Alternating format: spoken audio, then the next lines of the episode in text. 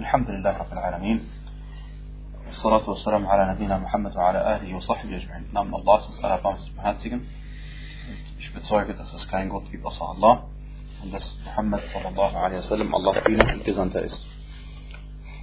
Wir haben beim letzten Mal einen Hadith erwähnt und ähm, wir wollten daraus noch einige Nutzen ziehen. Und deshalb erwähnen wir den Hadith noch einmal. Und zwar Hadith äh, überliefert von einem Mann, der ist Hussein ibn Abdurrahman. Dieser Mann Hussein sagt, ich war bei Abu Sa'id, ich war bei Sa'id ibn Jubair. Ich war bei Sa'id ibn Jubair.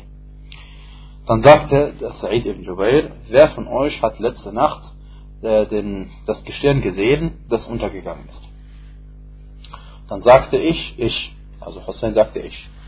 Dann sagte ich weiterhin, aber äh, ich war nicht etwa am Beten, sondern ich wurde gewissen, also gewissen und äh, von einem Skorpion oder an ähnliches. Und dann äh, sagte er, ähm,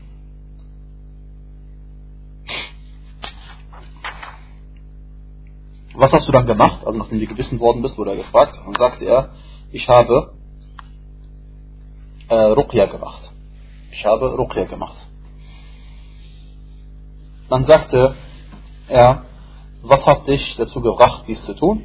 Er sagte auf einen Hadith, den Ash-Shu'bi und Ash-Sha'bi uns erzählt hat.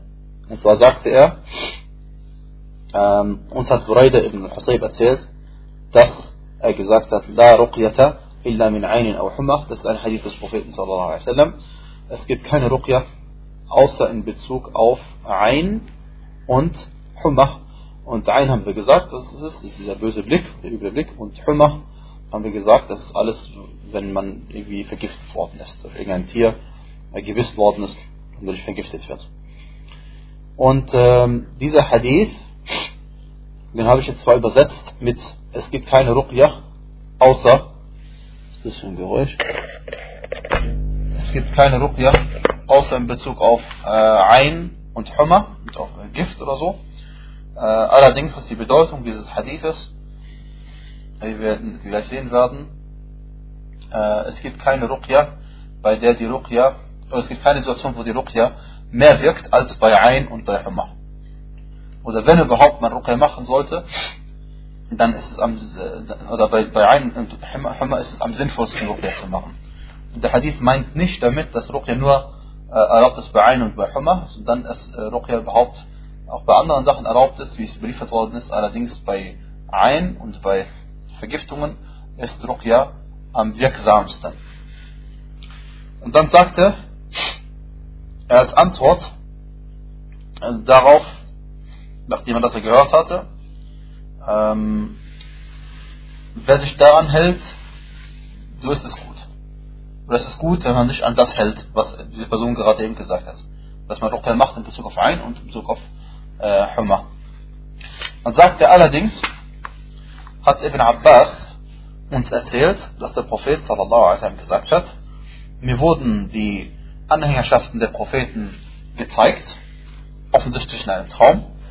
Und dann habe ich gesehen, dass es äh, Propheten geben wird, also Tag der Auferstehung, die mit nur drei bis neun äh, Anhängern kommen werden, andere mit nur zwei Anhängern und manche Propheten werden kommen und sie werden überhaupt keine Anhänger haben.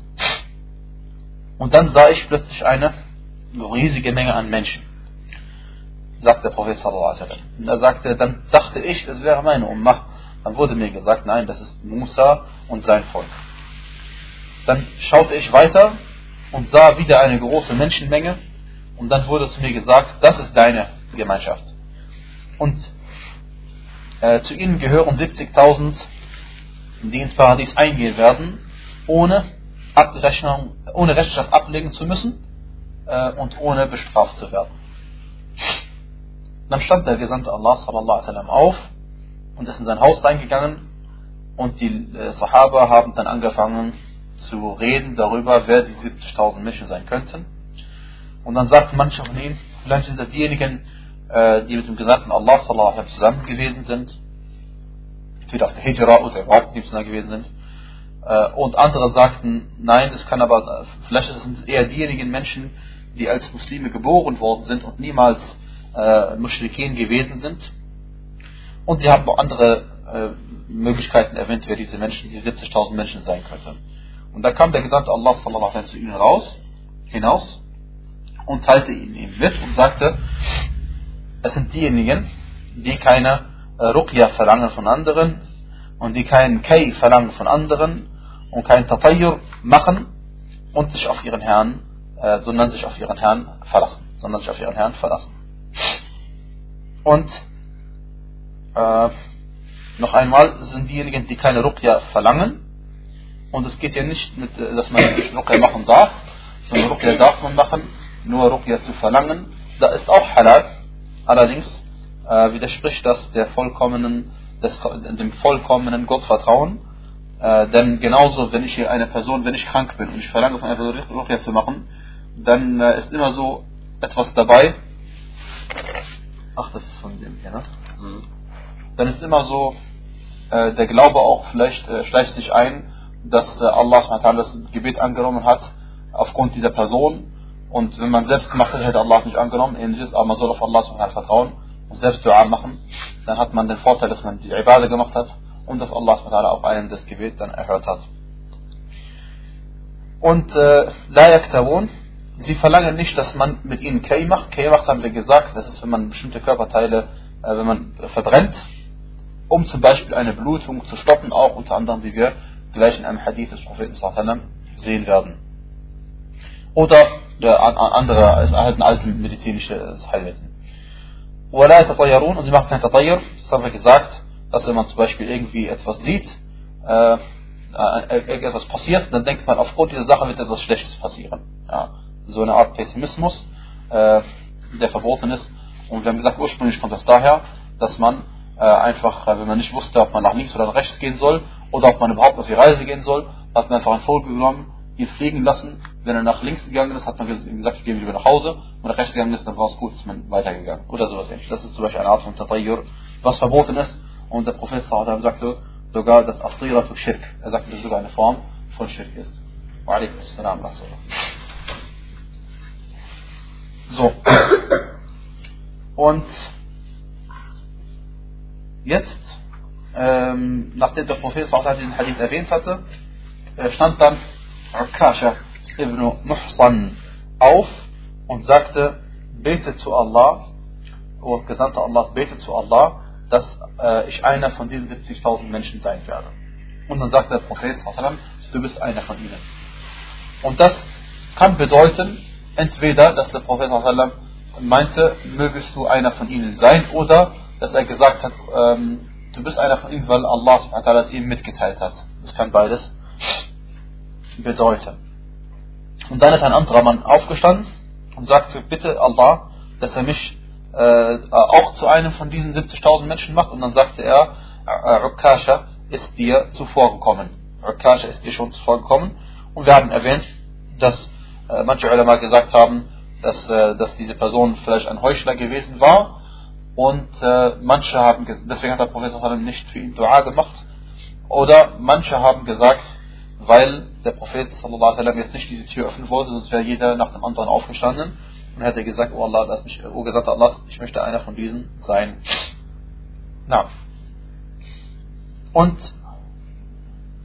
aus diesem äh, gewaltigen Hadith kann man einige Nutzen ziehen. Der erste Nutzen ist Ma'rifatu Maratib nas mit Tawhid dass wir wissen, dass es Stufen gibt des Tawhid. Dass die Menschen am Tag der Auferstehung auch die Muwahidun sind, alle, die den Tawhid verinnerlicht haben, trotzdem nicht alle äh, auf der gleichen Stufe sein werden.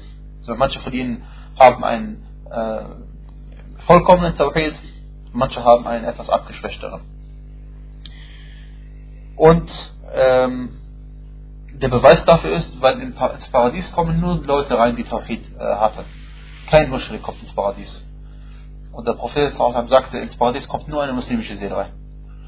Und deswegen, äh, und wir wissen äh, eben, dass es manche Menschen gibt, die ins Paradies eingehen werden, ohne dass Allah sie bestrafen wird. Und Allah wird nicht einmal sie nach ihren Sünden fragen. Und das ist eben eine besondere Stufe derjenigen, die ins Paradies eingehen werden. Dann, der zweite Nutzen, den wir äh, daraus ziehen, ist, dass äh, oder was wir gelernt haben aus diesem Kapitel ist, das tatsächliche Umsetzen des Tawhid, denn das Kapitel hieß ja, wer den Tawhid umsetzt, geht ins Paradies ohne bestraft zu werden. Das tatsächliche Umsetzen des Tawhid bedeutet, dass man äh, sein Herz und seine Taten äh, und seine Aussagen vollkommen reinigt von jeglicher Form von der Schirk. Von jeglicher Form von der Schirk. Drittens haben wir erfahren, dass Allah subhanahu wa ta'ala äh, Abraham a.s. gelobt hat. Wodurch hat er ihn gelobt? Dadurch, dass Allah subhanahu wa ta'ala gesagt hat, وَلَمْ يَكُوا مِنَ الْمُشْرِكِينَ Und er gehörte nicht zu den Götzendienern. Oder er sagte vor, Inna Ibrahim kana Ummah. Ibrahim war ein Imam, ein Vorbild. Äh, das hat äh, Allah über ihn gesagt. Und äh, viertens, wir ziehen auch aus, aus, diesen, aus diesen Hadithen, aus den Versen, die wir in diesem Kapitel ähm, äh, gehört haben, folgenden Nutzen. Und zwar, dass Allah subhanahu wa ta'ala ähm, diejenigen Menschen, die die Führer der Awliya darstellen, dadurch gelobt hat, dass sie auch sich von Aschirk befreit, äh, entfernt haben. Und zwar die Awliya, äh, Awliya ist nicht etwa irgendwie ein äh, sufischer Sektenführer, der tanzt oder andere Tanzen bringt, sondern mit Wali ist gemeint, wie wir alle wissen, inshallah, Allah sagte, Allah, inna awliya Allahi la khawfun alayhim wa wahrlich diejenigen, äh, Allahs Awliya, äh, keine Furcht wird über sie sein, noch werden sie traurig sein. Alladina amanu wa kanu yattaqun, diejenigen, die geglaubt haben und gottesfürchtig gewesen sind. Das sind die Aulia. Insofern kann jeder einzelne Mensch, der Allah im Geheimen äh, fürcht, fürchtet und der glaubt, äh, ein nahestehender Allah sein. Und, und deswegen, weil wir wirklich nicht wissen, wer die Aulia Allahs sind, außer den wenigen, von denen wir es direkt erfahren haben, oder von denen wir überzeugt sind, dass sie es sind, äh, soll man eben vorsichtig sein. Erst recht vorsichtig sein, dass man seine eigenen muslimischen Brüder und Schwestern nicht verletzt oder angreift oder ihre Rechte nimmt. Denn Allah subhanahu wa ta'ala sagt in einem Hadith Qudsi, Man aada li waliyan faqad adantuhu bil harb. Das heißt, wer einen äh, Wali von mir feindlich gesinnt ist oder zum Feind genommen hat, dann habe ich ihm den Krieg erklärt. Deswegen sei man davor äh, gewarnt, Muslime ungerecht zu behandeln, gerade wenn sie gläubige Muslime sind, erst recht. Dann, ähm, fünftens, wir haben erfahren, dass es unterlassen, davon nach Ruqya zu verlangen oder nach Kay zu verlangen, dazu gehört äh, zu der, äh, äh, eine Form der Umsetzung des Tawhid ist. Eine Form der Umsetzung des Tawhid ist. Ja. Und gemeint ist nicht, wie wir gleich sehen werden, inshallah, gemeint ist nicht, dass man Kay selbst ausführt. Denn das ist nicht gemeint im Hadith, sondern dass man eben es verlangt, wie, äh, wie Ruqya, das Gleiche. Sechstens, ähm, das, das Unterlassen der Ruqya, des Verlangens der Ruqya, das Unterlassen des Verlangens von Al-Iktiwa, oder Al-Kay. Das Verlangen, Verlassen oder das Unterlassen vom Verlangen von At-Tatayyur. Diese drei Sachen, die im Hadith erwähnt worden sind. Ähm, äh, kann man dadurch zusammenfassen, dass man Gott, Gottes Vertrauen hat. Dass man Gott vertrauen hat. Tawakkul. Dass man Allah subhanahu wa ta'ala vertraut. Denn Allah subhanahu wa ta'ala, wenn man ihn anbetet und ihm Dua macht und man die Voraussetzungen erfüllt hat, dass Allah subhanahu wa ta'ala auch einen Dua erhört, dann wird Allah seinen Dua erhören. Und ähm, ja, und wenn Allah einen sein Dua erhört, nebenbei gemerkt, das heißt noch lange nicht, dass Allah äh, einen deswegen lieben muss. Überhaupt nicht. Denn Allah subhanahu hat sogar, äh, hört sogar manchmal die Duas von den Mushrikin, wenn sie in einer Notlage sind. Sie beten zu Allah und sie haben Ikhlas, und das ist die entscheidende Voraussetzung, sie haben Ikhlas, dann wird Allah auch ihr Dua erhören. Und deswegen, äh, ist es kein Beweis dafür, dass Allah einen liebt. Siebtens, äh, wir haben erfahren, dass die Sahaba radiallahu anhum ardahum, möge Allah mit ihnen zufrieden sein und sie zufriedenstellen, äh, tiefgründiges Wissen haben darüber, dass man diese gewaltige Stufe im Paradies nur erlangen kann, wenn man auch handelt. Wenn man auch handelt. Und wodurch haben wir das äh, erfahren? Denn nachdem der Prophet sallallahu alaihi wasallam ihnen das mitgeteilt hat, haben sie gleich darüber nachgedacht, was die Eigenschaften von diesen Menschen sein müssen, die diese gewaltige Stufe erlangen, ins Paradies einzugehen, ohne dass Allah subhanahu wa ta'ala sie bestrafen wird und ohne dass er sie nach irgendwelchen Sünden befragen wird. Dann achtens, ihr Eifern, ihr Wetteifern, ihr starkes Eifern nach allem Guten, weil sie eben danach darüber geredet haben. Neuntens, die Vorzüglichkeit dieser Umma des Propheten sallallahu alaihi wasallam, äh, sowohl qualitativ als auch quantitativ, beides. Denn der Prophet sallallahu alaihi wasallam hat ja erstmal eine riesige Menschenmenge gesehen und dann hat er gedacht, es wäre seine Umma und dann hieß es, es war die Umma von Musa alaihi wassalam und danach hat er nochmal eine riesige Menschen gesehen, Menschenmenge gesehen und dann hieß es, dass es seine Umma ist äh, und, und äh, das weist darauf hin, dass die Anhänger vom Propheten sallallahu alaihi wasallam äh, sehr viele sein werden. Und es, werden auch, wie es im Hadith heißt, äh, die Mehrheit der Paradiesbewohner werden die, äh, werden die Anhängerschaft von Muhammad wasallam sein. Zehntens, wir äh, haben auch gelernt, die Vorzüglichkeit äh, der Freunde von Musa oder der Nachfolgerschaft von Moses denn auch seine Anhängerschaft wurde bezeichnet als eine große Menschenmenge äh, und elftens äh, können wir äh, auch, auch äh, folgenden nutzen aus diesem Hadith 10 und zwar die Vorzüglichkeit des Gesandten Allahs Muhammad sallallahu alaihi wasallam, denn er hat die meiste Nachfolgerschaft, der Anhängerschaft am Tag der Auferstehung. Und äh, äh, na. Äh, zwölftens, dann haben wir erfahren, dass im Hadith, dass am Tag der Auferstehung wird jede Gemeinschaft ihren, mit ihrem eigenen Propheten auferstehen. Das heißt, jede Gemeinschaft wird zusammen mit ihrem Propheten sein. Die Gemeinschaft werden voneinander getrennt sein. Und als Führer von ihnen wird ihr eigener Prophet sein. 13. Äh, wir haben erfahren, dass in Wirklichkeit sehr, sehr wenige Menschen den Propheten Folge geleistet haben. Sehr wenige und die meisten Menschen sind Bewohner der Hölle. Und äh, wie es in diesem Hadith so heißt, es gibt manche Propheten, die nur zwei von seinem Volk haben an ihn geglaubt. Oder manche Propheten nur einer oder manche Propheten überhaupt niemand. 14. Wenn, es, wenn ein Prophet keine Anhängerschaft hat, dann wird er eben alleine auferstehen. Ganz allein. 15. Ähm, haben wir erfahren, dass es nicht um Masse geht. Dass es nicht um Masse geht. Also wir haben erfahren, dass die Mehrheit der Menschen in irgendeiner Thematik nicht unbedingt Recht haben muss. Äh, Allah subhanahu wa ta'ala sagte, äh, und wenn du den meisten auf dieser Erde gehorchst, dann werden sie dich vom äh, Allahs Weg abbringen. Dann werden sie dich vom Allahs Weg abbringen. Die meisten Menschen, wenn du sie fragst, sie werden dir falsche Auskunft über Allah subhanahu geben. Und die meisten Menschen sind Irregehende. Und äh, deswegen, wenn man, deswegen darf man nicht, wenn man, äh, wenn es irgendwie zwei Meinungen gibt, in, in Bezug auf Allah subhanahu zu den Menschen.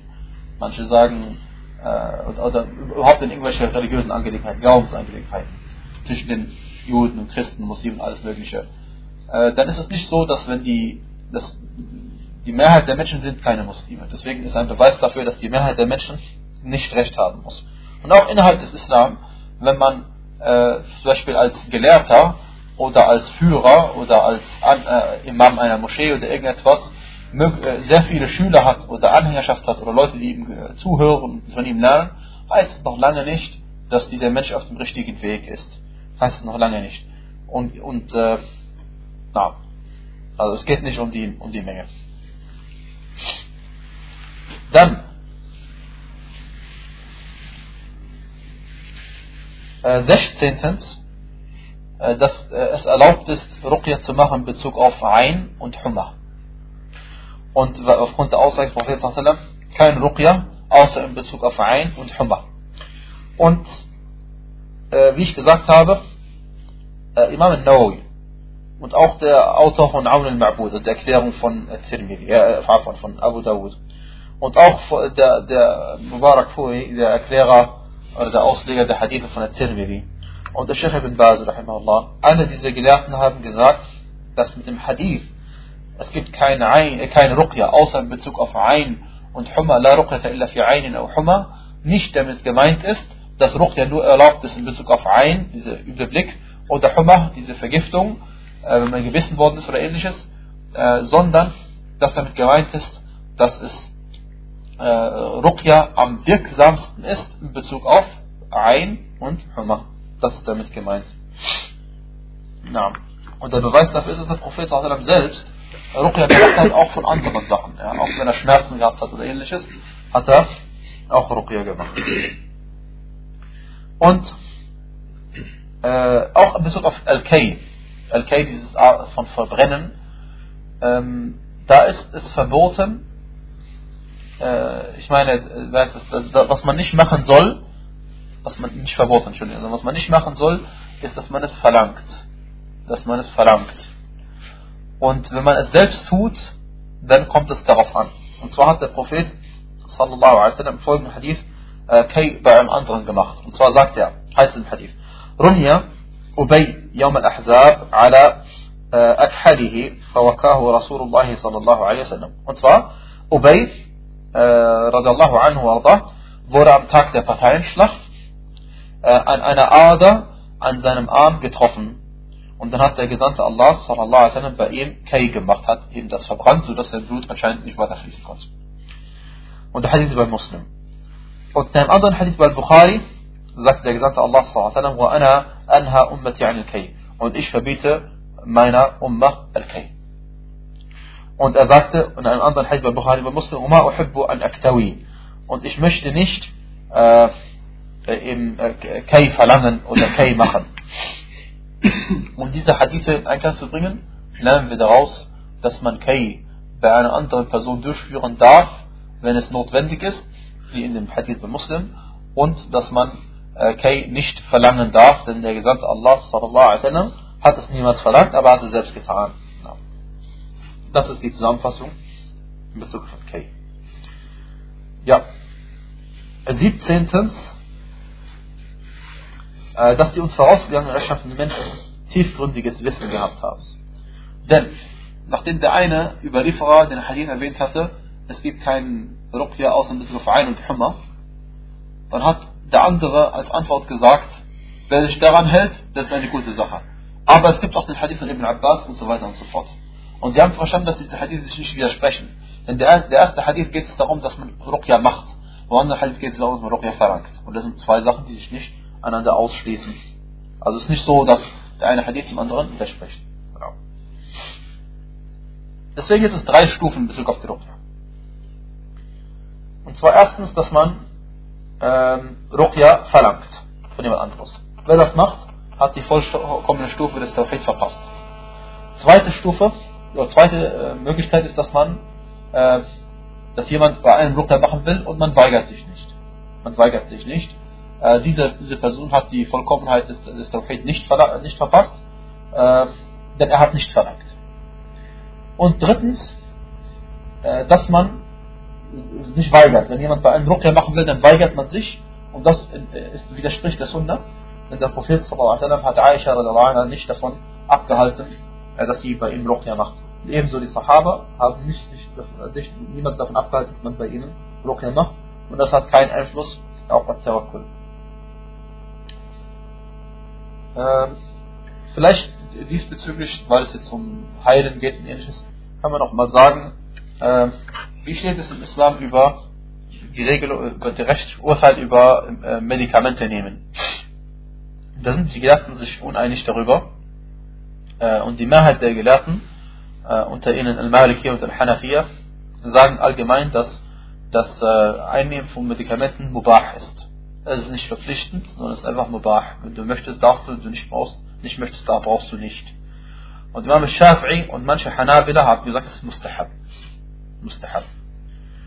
Und, äh, und wahrscheinlich ist äh, die richtigste Ansicht allerdings die Ansicht von Al-Majma' al-Fiqhi das ist diese Komitee, was sich trifft, wo sich verschiedene Gelehrten treffen und einander äh, und gemeinsame Fatwas erstellen.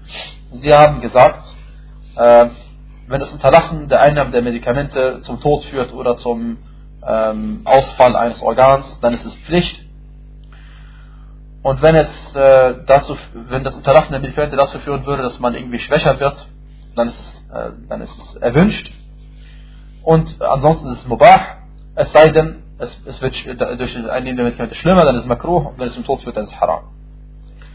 Und der Beweis dafür ist, dass der Prophet sallallahu alaihi wasallam hat gesagt, Inna Allah, die Überlieferung, die ich jetzt erwähne, diesen Wortlaut, der ist beabdut und schwach, eigentlich von Sheikh Albani, allerdings äh, ist äh, der gleiche Hadith-Inhalt bei ähm, Al-Jami' Sahih.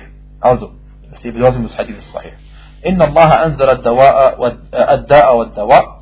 Allah subhanahu wa ta'ala hat wahrlich sowohl die Krankheit als auch das Heilmittel herabgesandt. وجعل لكل داء دواء und er hat für jede Krankheit ein Heilmittel bestimmt. فتداووا ولا تتداووا بالحرام deswegen äh, behandelt euch mit Medikamenten aber behandelt euch nicht mit Verbotenem ja dann äh, 18.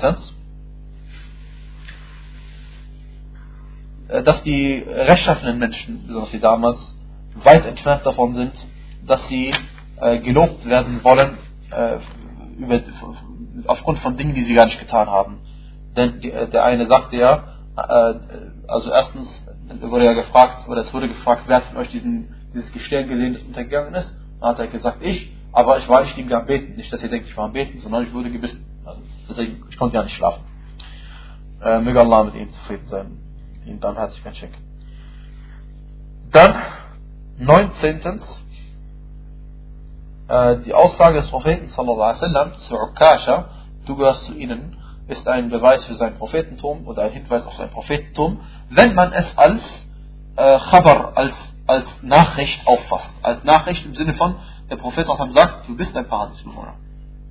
Weil es geht um Reib, ne? um das verborgene Wissen.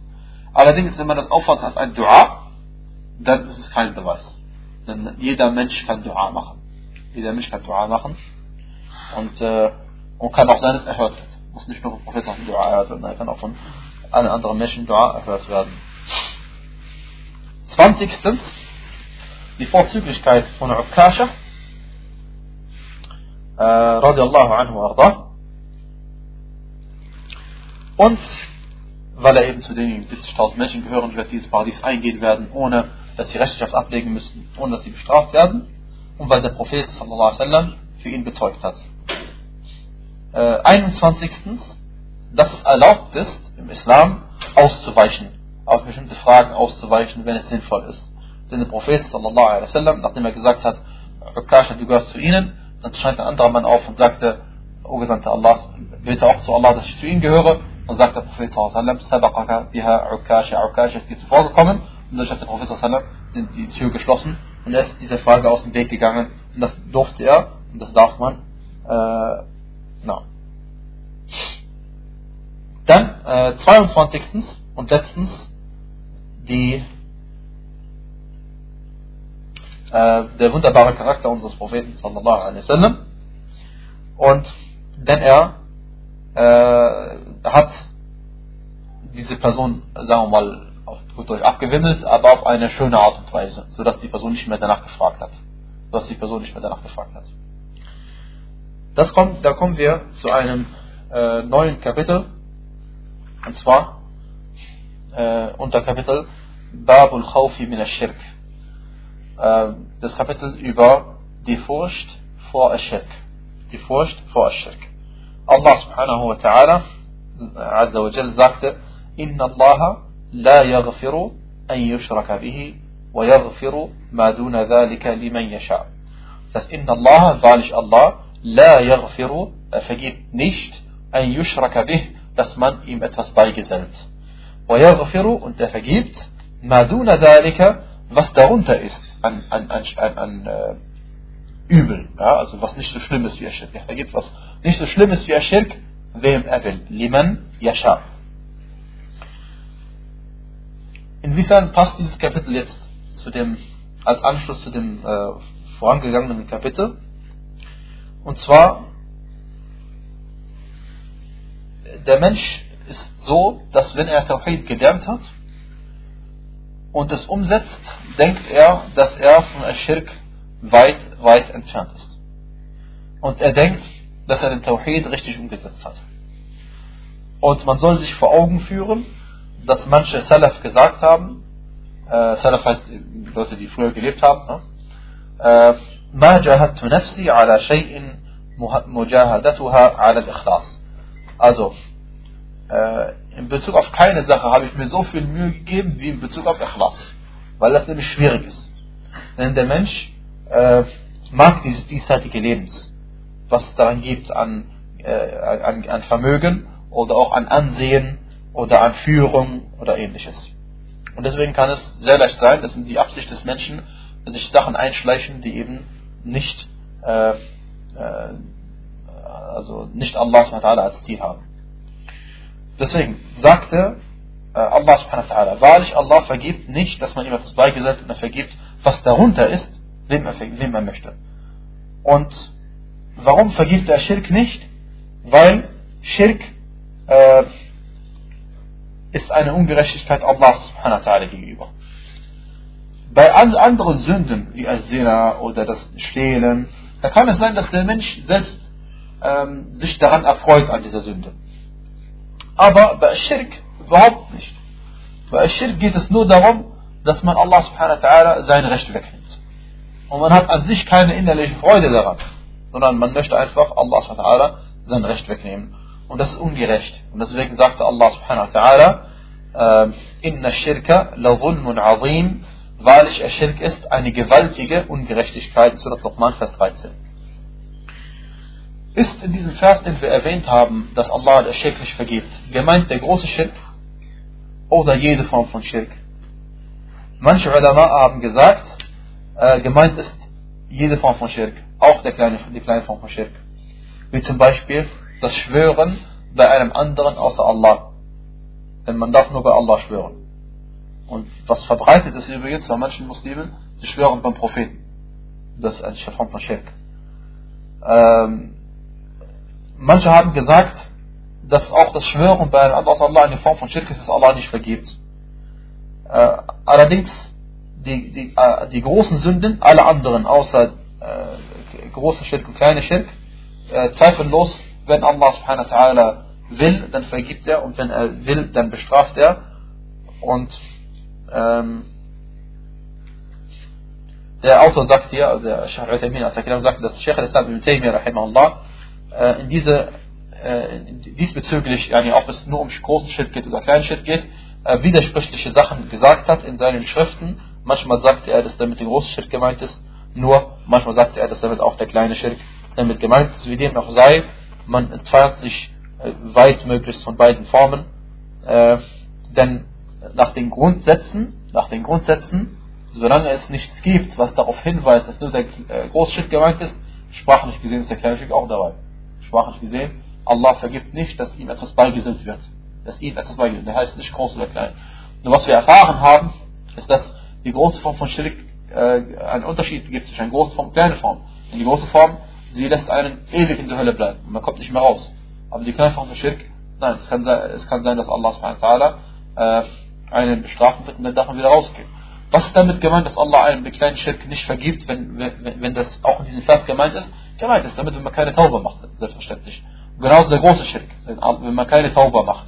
Denn wenn man Tauber macht, wie der Muschrik, der Muslim wird, das ist ein Tauber, dann natürlich Allah subhanahu wird ihm seine Sünden alle vergeben und wird ihn nicht für seinen Schritt bestrafen. Oder der Christ, der Muslim wird, oder der Jude, der Muslim wird, oder der Atheist, der Muslim wird. Jawohl. Dann sagte er, und er vergibt, was darunter ist, wem er will. Und gemeint ist eben nicht, er vergibt alles andere außer Schirk, wem er will, das steht nicht im Vers. Was darunter liegt. Denn Kufr zum Beispiel äh, ist ja allgemeiner gefasst als Schirk. Kufr ist allgemein. Jede Form von Unglauben. Schirk ist eine Form von Unglauben. Okay? Und äh, es gibt ja auch äh, Atheisten. Es gibt auch Atheisten, die überhaupt nicht an Allah subhanahu glauben. Und das ist ja genauso schon wie Schirk, wie wenn dem Allah etwas beigesetzt. Ja? dann äh, hat der Autor gesagt, وقال الخليل عليه السلام الخليل عليه السلام sagt Khalil ist ja der innigste Freund gemeint ist der Ibrahim عليه الصلاة والسلام denn Allah subhanahu wa ta'ala hat Ibrahim zum Khalil genommen وجنبني وجنبني وبني أن نعبد الأصنام also äh, mache dass ich äh, oder entferne mich von äh, oder mache dass ich den äh, Asnam äh, aus dem Weg gehe und auch ich, äh, auch meine Kinder. Ich und meine Kinder den Asnam aus dem Weg gehe, wie er sagt, Surah Ibrahim, Vers 35. Und den Kindern ist hier gemeint, äh, könnte gemeint sein, entweder Ibrahim hat ja zwei Kinder gehabt, so viel wir wissen, welche zwei? Ismail und Ishaq, genau. Und ähm, könnte aber auch sein, dass gemeint ist, alle seine Nachkommenschaft. Und das ist richtiger, weil das Wort Beniya ist keine Dualform, sondern eine Pluralform für mehr als zwei. Und, und gemeint ist eben, Wallahu alam, alle seine Nachkommenschaft. Möge Allah, er macht Dua für sich und seine Nachkommenschaft. Und wir wissen, dass Allah diese Dua nicht in Bezug auf jeden von ihnen erhört hat. Ja, unter seiner Nachkommenschaft gab es Gläubige und gab es Ungläubige. Und ebenso wie der Prophet sallallahu alaihi wasallam hat er auch Dua gemacht äh, dass Allah subhanahu wa ta'ala bitte doch nicht ähm, Feindschaft oder Krieg äh, äh, unter der eigenen Umma entstehen lässt. Ja? Und der Dua wurde nicht erhört. Es gab Krieg unter den Muslimen, unter den Sahaba sogar, anhu Und deswegen ähm, hat Allah subhanahu eben diesen Dua erhört in Bezug auf manche von ihnen und manche von ihnen eben nicht. Und Ibrahim a.s., obwohl er der Khalil, der innigste Freund von Ar-Rahman ist, und der Imam der äh, äh, Mukhlisin ist und der Hunafa ist und die aufrechten Menschen ist, also die so aufrecht gemeint sind, entfernt vom Schirk, ähm, er macht sich Sorgen darüber, wie steht es denn mit uns? Er war ein Prophet. Er war erstens ein rechtschaffener Mensch. Zweitens war er ein Prophet. Drittens, er war auch einer der fünf standhaftesten Propheten. Dieser Prophet, macht sich Sorgen um das Schirk. Deswegen ist ein Beweis dafür, dass Schirk eine gefährliche Sache ist, eine sehr gefährliche Sache ist der man aus dem Weg gehen muss. Deswegen darf man sich nicht sicher sein vor Schirk. Denn nur der Heuchler ist sich sicher vor der Heuchelei. Und der, nur der Gläubige hat Angst vor der Heuchelei. Und deswegen, und äh, ein Mann namens Ibn Abi Mulaika, Ibn Abi Mulaika, wie es in Al-Bukhari überliefert ist, sagte, أدركت ثلاثين من أصحاب النبي صلى الله عليه وسلم كلهم يخاف النفاق على نفسه Er sagte, ich habe 30 Freunde des Propheten sallallahu alaihi wasallam getroffen. MashaAllah. Ich habe 30 Freunde des Propheten sallallahu alaihi wasallam getroffen. Jeder von ihnen hat Angst davor, ein Heuchler zu sein. Jeder von ihnen hat Angst davor, ein Heuchler zu sein. Und ebenso Umar ibn Khattab radiallahu anhu arda, äh, er sagte doch zu Hudayfa, äh, weil, weil der Prophet sallallahu hat doch Hudayfa mitgeteilt die Namen der Heuchler. Sodass nach dem Tod des Propheten sallallahu alaihi wasallam, äh, wenn Hudayfa zu einem Begräbnis gegangen ist, dann wussten sie, ja, das war ein gläubiger Mensch. Wenn er nicht gegangen ist, sind die anderen auch nicht mitgegangen.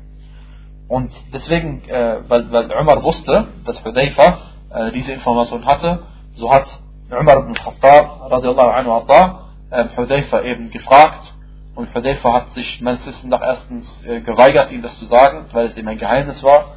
Und danach trotzdem hat er auf ihn Druck gemacht. Und dann sagt, fragt er zu ihm, hat der Gesandte Allahs, äh, also Umar fragt, hat der Gesandte Allahs mich äh, unter den Heuchlern aufgelistet?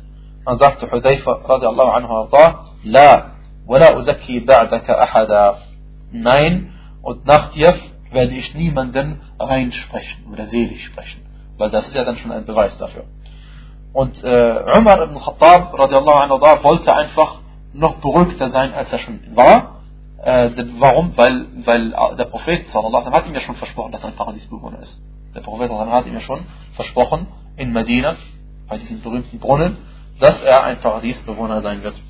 Und man sagt eben nicht, ähm, und es, was auch nicht, nicht viel Sinn macht, sagt der Autor hier, dass ähm, dass man sagt, Umar wollte den Menschen zeigen, wie man Angst haben muss vor Heuchelei, denn das widerspricht der, der offensichtlichen Erzählung.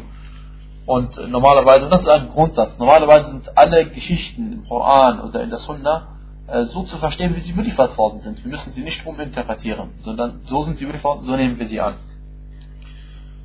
Und äh, ebenso sagen manche Leute, ähm, dass der Prophet das und das gemacht hat, weil er den Menschen das beibringen wollte. Ja? Aber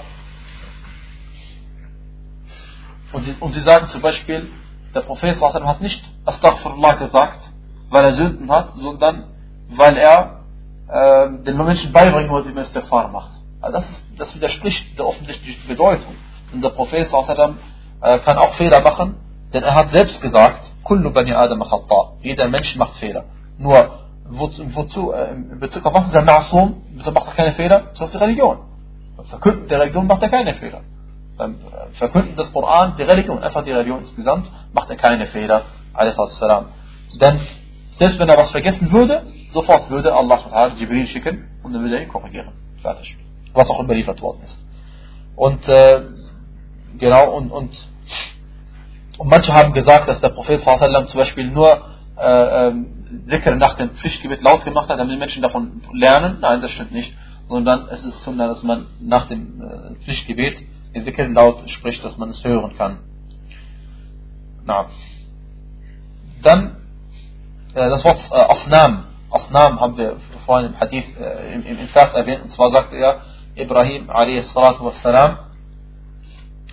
Und zwar sagte Ibrahim a.s. وَجِنُبْنِي وَبَنِيَ أَنْ نَعْبُدُ الْأَصْنَامِ heißt es hier übersetzt, Vers 35, ähm, und lasse mich und meine Kinder es meiden, Götzen zu dienen. Und lasse mich und meine Kinder es meiden, Götzen zu dienen. Und Sanam ist was anderes als Watan.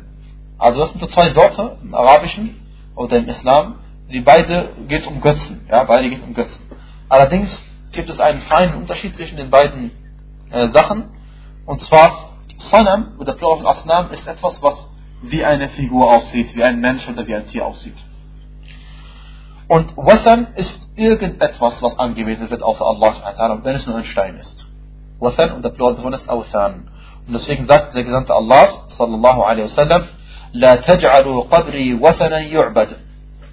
Macht nicht, macht nicht mein Grab zu einem Wathan, das angebetet wird oder der angebetet. Macht es nicht zu einem Götzen, der angebetet wird. Und Watan ist eben ihr angepasster, weil ein Grab sieht normalerweise nicht aus wie eine Figur. Ja? Und Watan ist einfach ein, ein Grab ist ein Grab. Und das sieht nicht so aus wie ein Mensch oder wie ein Tier. Deswegen ist Watan allgemein für alles und Zanat ist für alles, was aussieht wie ein Mensch oder wie ein Tier, oder was seine Seele hat. Und ähm, Wallahu A'lam wa sallallahu wa barak ala nabiyyina Muhammad وعلى آله وصحبه وسلم تسليما كثيرا.